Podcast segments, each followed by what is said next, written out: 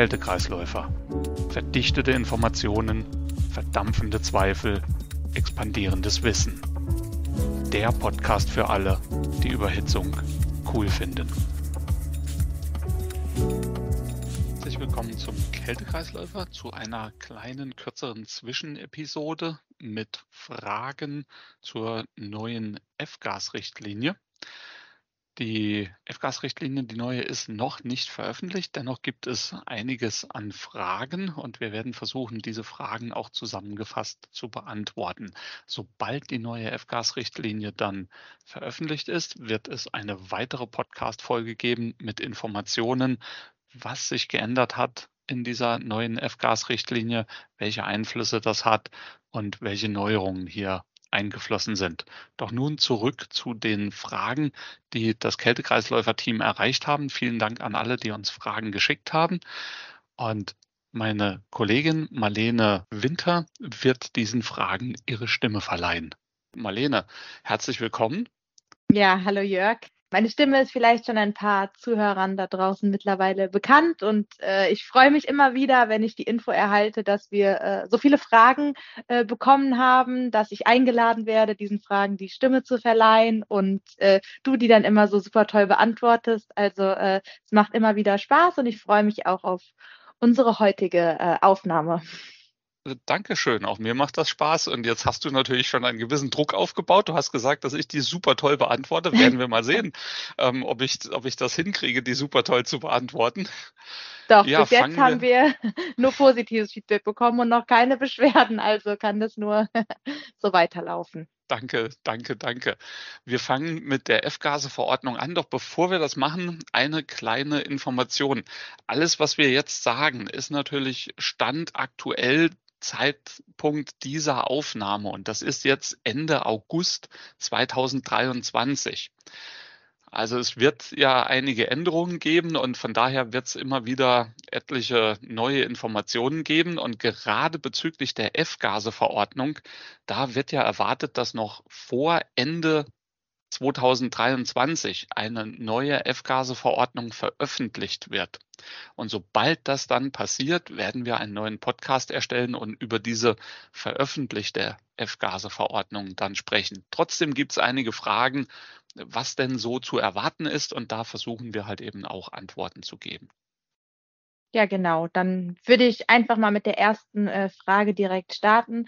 Und die ist, äh, warum wird es eine neue F-Gase-Verordnung geben? Ja, es gibt ja eine bestehende F-Gase-Verordnung und da ist die Frage durchaus berechtigt, warum dann eine neue? Äh, das ist relativ einfach, weil in der bestehenden aktuellen F-Gase-Verordnung drinsteht, dass diese einer Überprüfung zugeführt werden muss. Also es muss jetzt ähm, eine Überprüfung gemacht werden der bestehenden F-Gase-Verordnung, um die Frage zu beantworten, hat die F-Gase-Verordnung denn ihre Ziele erreicht und falls ja, ähm, also falls nein, muss sie sowieso angepasst werden, aber auch falls ja, sollte trotzdem eine eventuelle Anpassung passieren, um vielleicht neue Erkenntnisse einzubringen und äh, neue Gegebenheiten einzubringen. Und genau das ist das, was gerade geschieht. Deshalb wird über eine neue überarbeitete F-Gase-Verordnung gesprochen. Und wie wahrscheinlich ist es, dass Neuanlagen mit R 134a dann ab 2025 verboten werden? Ja, das sollten wir, glaube ich, unterscheiden zwischen bestehenden Anlagen und wirklich Anlagen, die neu gebaut werden. Also eine Anlage, die, die bereits besteht, die in Betrieb ist, die also installiert ist, für diese Anlagen gibt es Bestandsschutz. Und ein Service an diesen Anlagen wird auch weiterhin möglich sein, zumindest mal bis Ende 2029 mit Kältemitteln, die einen GWP haben, der geringer ist als 2500 und 134a fällt darunter. So, jetzt war aber die Frage, was ist mit Neuanlagen? Ja, bei Neuanlagen kann es ziemlich gut passieren, dass die ab 2025 nicht mehr mit R134a gebaut werden können. Das ist die Erwartung und da werden wir dann halt eben sehen, ob das so ist, wenn die neue F-Gase-Verordnung veröffentlicht ist. Ja, da werden wir auf jeden Fall, wie du schon gesagt hast, dann nochmal weiter ins äh, Detail gehen, wenn da eine neue Verordnung äh, veröffentlicht ist. Und die nächste Frage ist jetzt erstmal, worum geht es, wenn im Rahmen der F-Gas-Verordnung über AR4 und AR6 gesprochen wird? Hm, wie erkläre ich das? Also es gibt ja diese, diese GWP-Werte. Das heißt die Treibhauspotentialwerte. Und die werden halt eben nach einer bestimmten Art und Weise gemessen. Und da gibt es so leichte Veränderungen, ähm, je nachdem, zu welchem Zeitpunkt die gemessen wurden. Und AR4 und AR6 sind zwei unterschiedliche Zeiträume, in denen die gemessen wurden oder Zeitpunkte, zu denen die gemessen wurden. AR6 ist der aktuellere, aber in der aktuellen noch gültigen F-Gase-Verordnung wird die Messung AR4 verwendet. Es ist unklar, ob die Werte von der Messung AR6 in der neuen Verordnung genutzt werden. Es sind aber keine massiven Unterschiede. Nur um das mal zu sagen, also es wird dadurch nicht zu starken Änderungen kommen. Es sind halt eben kleine Unterschiede, die da zustande kommen können zwischen diesen beiden Messungen. Und wie wird der Import von äh, gefüllten Anlagen gehandhabt?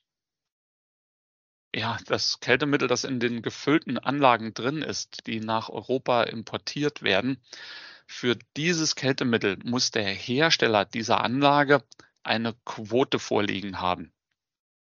Das heißt, auch ein Hersteller außerhalb von Europa muss sich eine Quote besorgen, damit er halt eben dieses Kältemittel, das dann in den Anlagen nach Europa importiert wird, legal importieren kann. Das fällt also auch unter die F-Gas-Quote dann. Um es äh, anders zu formulieren, damit werden halt eben die importierten Geräte dieselben Vorgaben erfüllen müssen, die auch in der EU gefertigte Geräte erfüllen. Oder was heißt werden erfüllen müssen? Das, das müssen die auch jetzt schon. Danke, Jörg. Es gibt noch eine Frage zu dem Thema, bevor wir dann übergehen zu PFAS. Die letzte Frage ist, wird es eventuell wieder eine Ausnahmeregelung für Anwendungen kleiner minus 50 Grad Celsius geben? Das ist leider nicht so richtig klar, ähm, ob es die wirklich noch geben wird oder nicht. Allerdings, so wie es aussieht, wird diese Ausnahmeregelung entfallen. Das bedeutet auch für Anlagen, die auf unter minus 50 Grad runterkühlen, wird es wohl keine Ausnahme mehr geben, sondern auch diese Anlagen werden ganz normal die Richtlinien der F-Gase-Verordnung erfüllen müssen. So viel zu der kurzen Zwischeninformation zum aktuellen Stand der Überarbeitung der F-Gas-Richtlinie. Vielen Dank für alle Fragen, die uns erreicht haben. Vielen Dank an meine Kollegin Marlene Winter, dass sie diesen Fragen eine Stimme verliehen hat. Und herzlichen Dank fürs Zuhören.